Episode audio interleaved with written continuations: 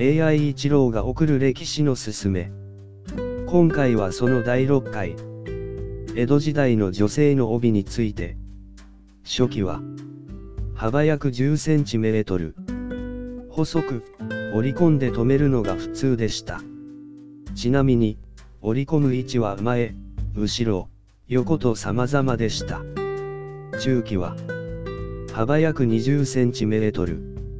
後ろ結びと前結びだけでした。後期は、幅約35センチメートル。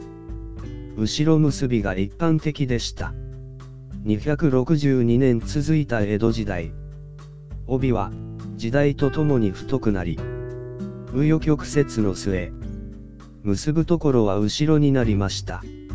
やっぱり、結び目、邪魔だったんでしょうね。